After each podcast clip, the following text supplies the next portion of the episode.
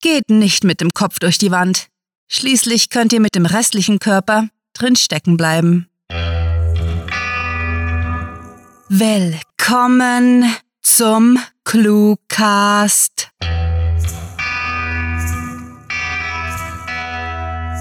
Wir freuen uns, euch eine Führung durch die Clue Großbaustelle anbieten zu dürfen, auf der wir aus Clues neue Kurzgeschichten aufbauen. Bitte beachtet, dass euch nur die auf Patreon verfügbaren Sicherheitshelme ausreichend vor herunterfallenden Bleistiften schützen. Also kauft erst da ein. Oh, schon erledigt? Na dann. Viel Spaß mit der Kurzgeschichte.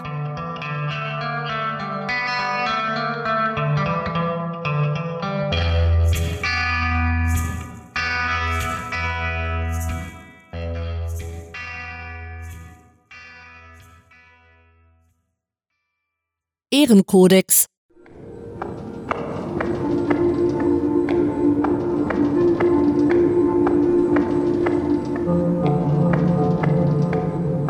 Stanley trat vorsichtig in die Gangway, welche die beiden Sternschiffe miteinander verband. Er hielt seinen Blaster bereit, denn sie wussten nicht, was sie hinter der Schleuse erwartete. Der blonde Mitvierziger wandte sich an seine Begleiterin. Jetzt sag schon, Natala, glaubst du wirklich, dass das eine gute Idee war? Das bemerken wir, sobald uns jemand in den Kopf schießt, kommentierte sie trocken, bevor sie ergänzte. Nun ja, für hunderte Lichtjahre liegt in keiner Richtung eine bewohnte Welt. Das Schiff driftet im Raum und hat seinen Notfallpeilsender aktiviert. Es ist Ehrenkodex. Alles klar, ich darf wieder Gentleman spielen redete er seiner dunkelhäutigen Kollegin dazwischen, die zugleich der Captain ihres alten Frachters, der Promise war. Aber manchmal möchte ich echt etwas Wertvolles in einem dieser Wracks finden, statt der üblichen Leichen, Abfälle und Dingen, die kein Geld auf dem Schwarzmarkt bringen. Tja, das warme Gefühl in der Magengegend, wenn man jemanden rettet, ist kaum sättigend, stimmte Natala ihm zu und blieb vor dem Zugang stehen. Dennoch finde ich, wir sollten uns ehrenhaft verhalten. Stanley murmelte leise, wenn es in der Magengegend ist, nennt man das Hunger, ehe er fragte, auf drei? Die beiden Gefährten hatten schon mehrere Minuten die verlassenen Gänge des havarierten Raumschiffs abgesucht, ohne fündig zu werden. Stanley befürchtete, je länger, desto mehr keine Überlebenden anzutreffen. Vermutlich waren sie mit den Rettungsbooten geflüchtet. Was auch immer dieses Schiff lahmgelegt hat, es muss eine üble Panne gewesen sein. Sie marschierten schweigend weiter und Stanley fiel es schwer, in der schummrigen Notbeleuchtung viel zu erkennen. Natala, die vorausging, deutete auf eine in Koreanisch beschriftete Tür. Dahinter müsste die Küche sein, wenn man meinem Sprachwissen trauen kann. Möglicherweise entdecken wir in den Gemeinschaftsräumen einen Hinweis darauf, was geschehen ist. Das ist ein kleiner Frachter, vermutlich ein Schmugglerschiff. Eine große Crew werden die wohl kaum an Bord gehabt haben. Stanley hatte das mulmige Gefühl, hinter jeder Ecke könnte im Schatten eine Gefahr lauern. Er kannte genügend billige Horror-Holofilme, um seine Fantasie verrückt spielen zu lassen. Menschenfressende Aliens waren zwar eine Erfindung der Unterhaltungsindustrie, trotzdem gab es reichlich Situationen hier draußen, die sehr wohl tödlich enden konnten.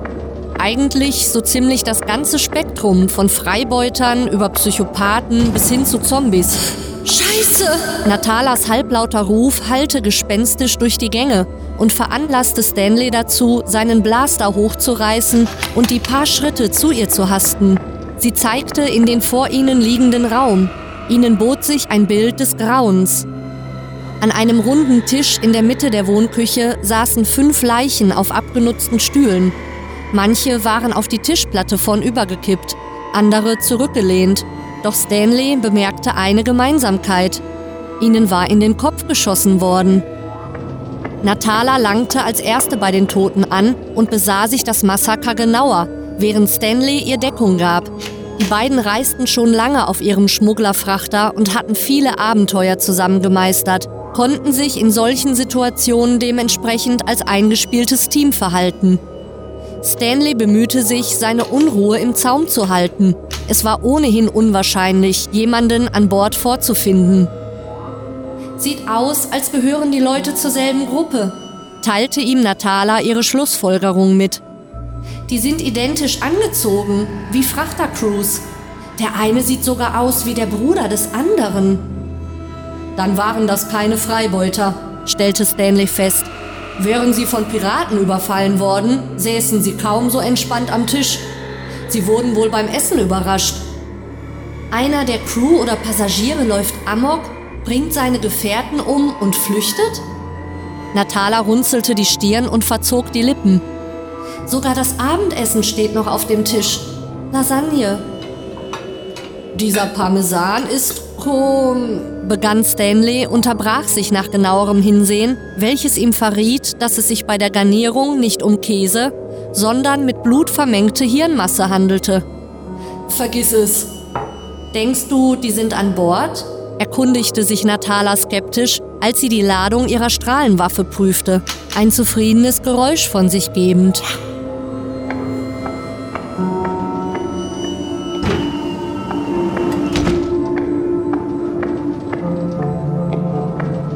Die beiden Schmuggler hatten sich bis zur Brücke des verwaisten Frachters vorgewagt und waren auf keine Menschenseele getroffen. Nun tippte Natala einige Befehle in die Kommandokonsole.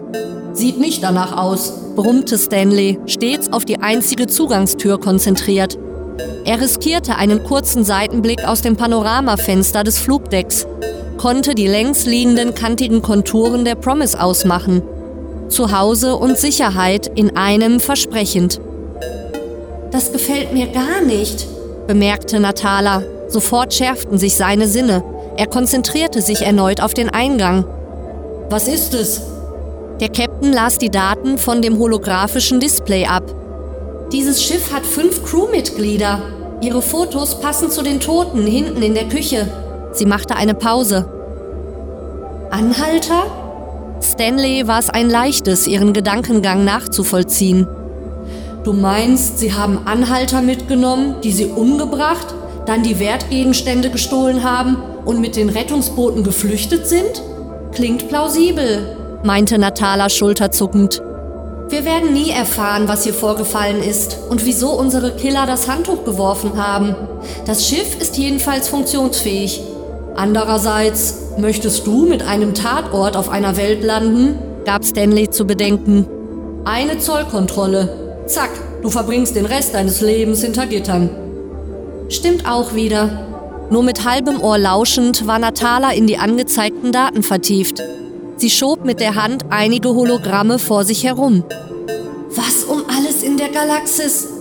Sie ließ Stanley gar nicht erst zu Wort kommen, sondern erklärte sogleich, wenn man dem Manifest glauben will, hat dieser Frachter zehn Kisten Pyrianergras geladen. Ha, wir haben den Jackpot geknackt. Pyri? Also waren sie Drogenschmuggler, überlegte Stanley. Ihm war bewusst, was der Schwarzmarktwert einer solchen Fracht war. Sie hatten nur eine sinnvolle Option, wenn auch Stanley lieber rascher zurückgekehrt wäre. Das hätte man mit keinem Rettungsboot mitnehmen können. Die Kisten sind zu groß, darum müssen sie es zurückgelassen haben. Okay, laden wir das Zeug auf die Promise und dann nichts wie weg von diesem Schrotthaufen. Es lebt ja niemand mehr, der die Drogen vermissen könnte. Er war froh, wenn sie endlich von diesem schwebenden Grab wegkämen, aber das Geschäft hatte nun mal Priorität vor seinem Wohlbefinden. Ungeachtet dessen wollte er auf Nummer sicher gehen. Hast du einen Lebensformscan gemacht? Seine beste Freundin schüttelte ihren lockigen Kopf und gestikulierte auf eine Fehleranzeige der Konsole. Nee, das Teil ist defekt. Die Systeme sind auf Standby. Wir müssen halt einfach unser Glück versuchen. Na großartig, murrte er indigniert.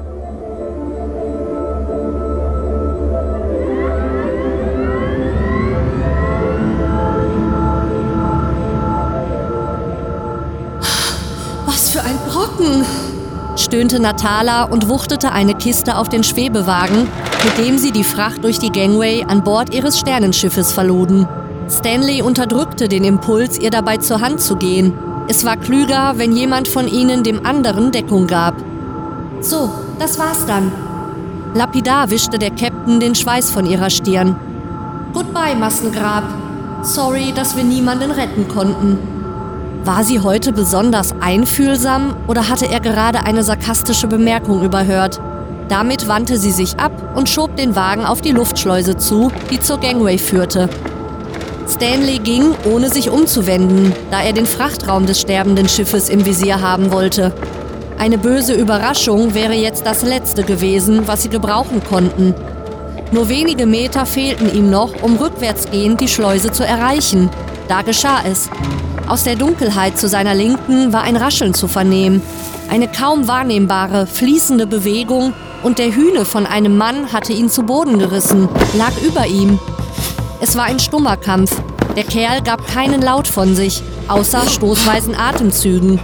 Innerhalb Sekundenbruchteilen hatte der Fremde seine Pranken um den Hals seines Opfers geschlossen und ihm das Knie hart in den Magen gerammt.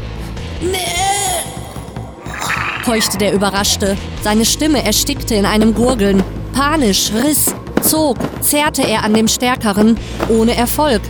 Schwarze Flecke begannen in seinem Gesichtsfeld zu tanzen. Alles drohte in Schwärze zu kippen. Wie durch einen Schleier erklang Natalas Stimme. Gute Reise, Arschloch! Ein Zischen und das helle Aufblitzen eines Pflasters blendete Stanley. Gefolgt von einem grausigen Splittern, als die Schädeldecke des Kerls barst. Der Würgegriff erschlaffte. Er japste nach Luft und kraxelte panisch unter der Leiche hervor. Der Geruch nach Ozon lag in der abgestandenen Luft. Stanley wischte Blut von seinen Wangen. Nicht seines, sondern das des Toten. Ehrenkodex, sagte Natala und half ihm auf. Man lässt keinen zurück.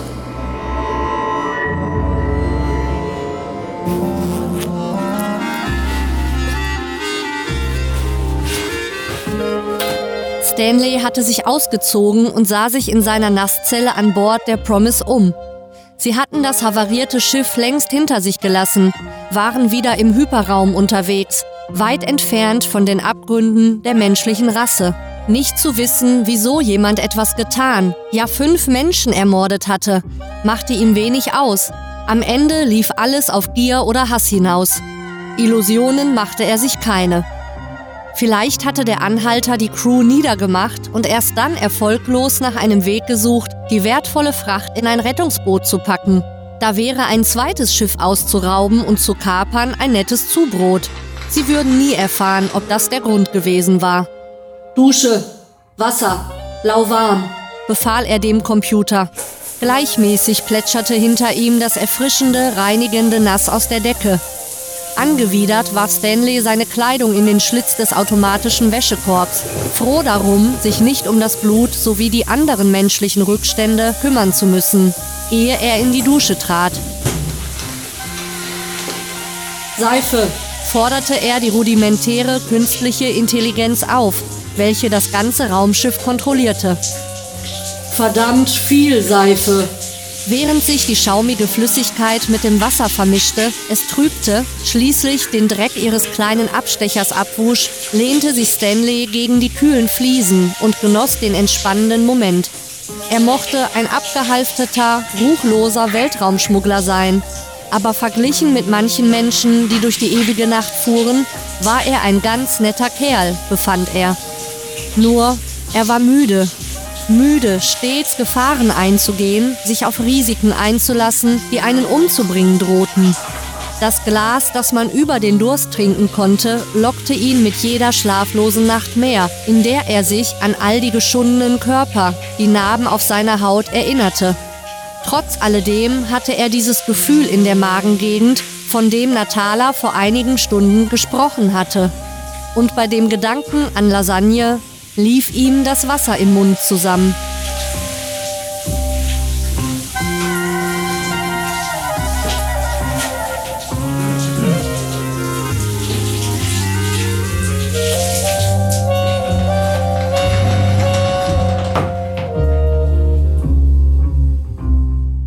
Das war Ehrenkodex, geschrieben von Sarah. Für euch gelesen hat Annika Gamerath. Diese Kurzgeschichte spielte am vorgegebenen Setting Raumschiff und beinhaltete die Clues Seife, Lasagne, Gentleman, Bruder und Pirat. Willkommen zurück. Wir hoffen, der literarische Hoch- und Tiefbau mit seinen Höhen und Tiefen gefällt euch. Wusstet ihr übrigens bereits, dass euch die Tour auch virtuell zur Verfügung steht? Einen ausführlichen Blick hinter die Kulissen findet ihr in unserer Rubrik Inside Clue Writing. Vom Gerüst fallende Gastautoren sind allerdings nur in der Live-Führung enthalten. Achtung! Audio-Kurzgeschichte! Hm, ouch. Das hat bestimmt wehgetan, ist aber allemal besser, als sich im Überdruss zu verheddern. Sollte euch das trotzdem mal passieren, dann abonniert uns auf iTunes, Stitcher, TuneIn und YouTube und wir sind sofort zur Stelle, um euer Langeweileloch mit Literaturfreude zu zementieren. Selbstverständlich wird bei uns auf Arbeitssicherheit geachtet, weshalb wir Sicherheitsinspektoren beschäftigen, die mit ihren geübten Stimmbändern für eure literarische Sicherheit sorgen. Besucht diese Helden des Cluecast auch auf ihren Seiten und vergesst nicht, dem Echo ihrer Stimmen zu folgen. Hallo, liebe Hörer, mein Name ist Annika Gammerath. Ich hoffe, die Geschichte hat euch gefallen. Wenn ihr mehr über mich oder meine Arbeit als Sprecherin erfahren möchtet, besucht mich auf meiner Homepage www.annika-gammerath-sprecherin.de. So, bevor die Bücher vom Gerüst herunterfallen und uns erschlagen, wollen wir in den Buchstapler einsteigen und vom Gelände tuckern. Wenn euch diese Führung gefallen hat, dann macht uns ebenfalls einen Gefallen. Bewertet diese und alle anderen Touren, indem ihr auf die gelben Bleistifte auf cluewriting.de klickt und, wenn ihr uns eine ganz besondere Freude machen wollt, repariert uns mit euren Rezensionen mit fantastiliardischem Dank fürs Zuhören und den besten Wünschen. Eure Cluecaster.